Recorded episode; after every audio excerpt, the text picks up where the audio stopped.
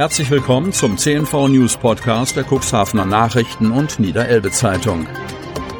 In einer täglichen Zusammenfassung erhalten Sie von Montag bis Samstag die wichtigsten Nachrichten in einem kompakten Format von sechs bis acht Minuten Länge. Am Mikrofon Dieter Büge.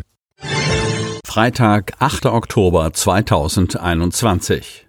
Corona im Kreis Cuxhaven. Inzidenz sinkt trotz vieler Neuinfektionen. Die Corona-Inzidenz im Kreis Cuxhaven ist am Donnerstag leicht gesunken, trotz zahlreicher Neuinfektionen mit dem Coronavirus. Das geht aus dem Tagesbericht der Kreisverwaltung am Donnerstag hervor. Demnach haben sich im Landkreis Cuxhaven 22 Menschen neu mit dem Coronavirus infiziert. Die Neuinfektionen verteilen sich auf alle Gemeinden, nur die Börde Lamstedt verzeichnet keine Neuinfektionen. Die meisten neuen Fälle hat die Stadt Geestland gemeldet, acht, gefolgt von der Gemeinde Schiffdorf vier, der Samtgemeinde Hemmoor zwei, der Gemeinde Wurster Nordseeküste zwei, Gemeinde Lockstedt zwei, die Städte Cuxhaven, Gemeinde Beverstedt, Hagen im Bremischen und die Samtgemeinde Landhadeln mit je einer Infektion. Die Corona-Inzidenz ist trotz der zahlreichen Neuinfektionen gesunken. Von 60,9 am Mittwoch auf 58,3 am Donnerstag. Dreierbündnis in Rekordtempo. Cuxhaven. Nach drei Treffen und zwölf Stunden intensiver Diskussion ist es den Vertretern der SPD, der Grünen und der Wählergemeinschaft, die Cuxhavener, gelungen, sich auf eine Vereinbarung zur Zusammenarbeit im Rat der Stadt Cuxhaven zu einigen.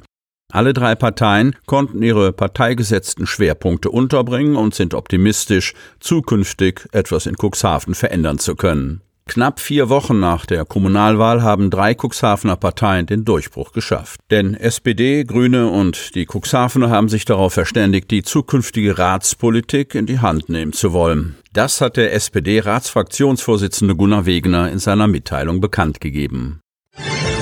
Große Verzögerung beim Bau der Kita in Hemmoor. Böse Überraschung für zahlreiche Hemmorer Eltern. Eigentlich sollte die neue Kindertagesstätte Alter Moor Westersode bereits im vergangenen Monat in Betrieb gehen, doch daraus wurde nichts. Und es wird auch noch Monate dauern, bis die Jungen und Mädchen in fünf Gruppen betreut werden können. Anfang nächsten Jahres ist jetzt im Gespräch, wobei das nicht bedeutet, dass im Januar dort Betrieb herrscht. Mit provisorischen Lösungen überbrückt die Samtgemeinde jetzt diesen Engpass. Doch da ziehen nicht alle Eltern mit, sie arrangieren sich auf andere Weise mit der Situation. Es ist ein holpriger Start auf einem neuen Weg, den die Samtgemeinde als Träger der Kindertagesstätten einschlagen will. Bislang hatten in Hemmoor, Hechthausen und Osten das DRK, die Lebenshilfe und die Kirche die Kindertagesstätten betrieben.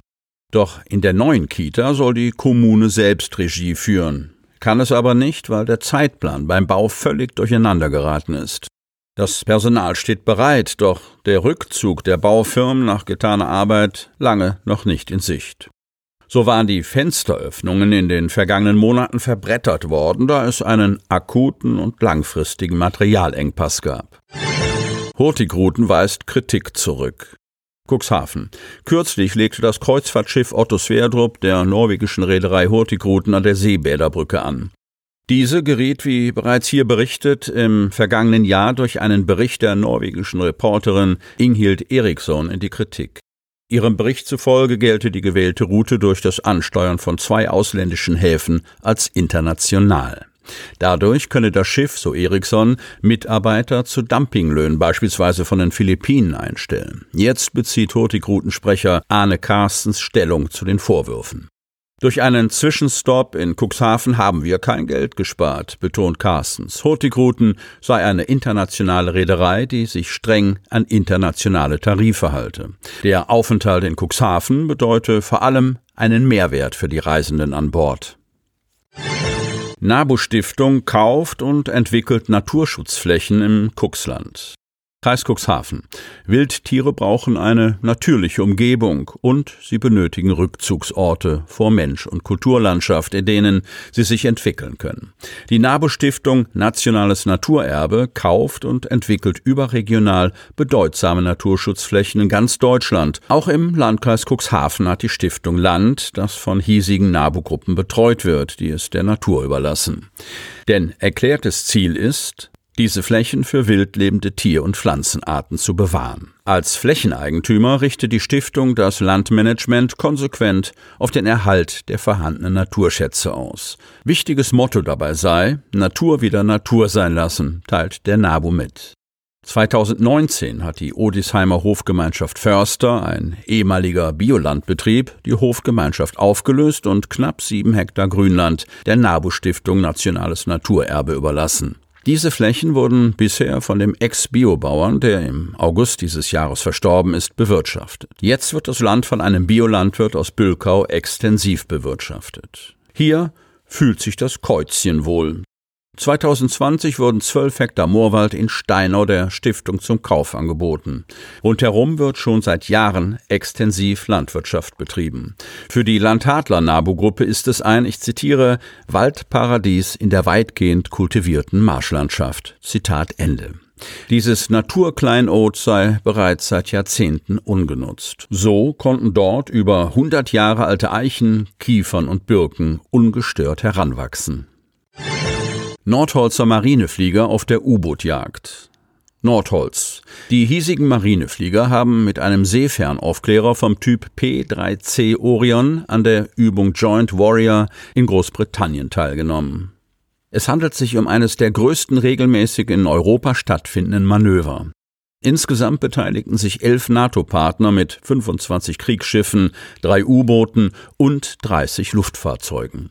70 Soldaten, bestehend aus zwei fliegenden Besatzungen, Luftfahrzeugtechnikern und Unterstützungspersonal des Nordholzer Marinefliegergeschwaders 3 Graf Zeppelin, verlegten dazu nach Lossiemouth in Schottland. Das Übungsziel war für uns das Üben und Anwenden von Taktiken und Verfahren im Zusammenspiel mit anderen NATO-Partnern.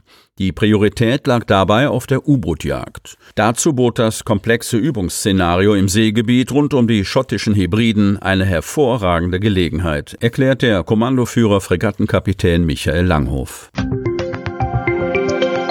Sie möchten noch tiefer in die Themen aus Ihrer Region eintauchen? In unserem CNV-Themen-Podcast auf Tauchgang gibt's alle 14 Tage per Interview interessante Personen, emotionale Stories und bemerkenswerte Projekte aus dem Landkreis Cuxhaven direkt auf die Ohren, damit Sie ab sofort keine Podcast-Folge mehr verpassen, benötigen Sie lediglich einen sogenannten Podcatcher. Auf den meisten Smartphones ist dieser bereits vorhanden. Falls nicht, dann suchen Sie ganz einfach in Ihrem App Store nach einem kostenlosen Podcatcher wie zum Beispiel Spotify, Apple Podcast oder AntennaPod. Selbstverständlich können Sie unsere Podcast-Folgen auch direkt über unsere Website unter cnv-medien.de slash podcast anhören. Die hörten den Podcast der CNV Medien, Redaktionsleitung Ulrich Rode und Christoph Käfer. Produktion Rocket Audio Production.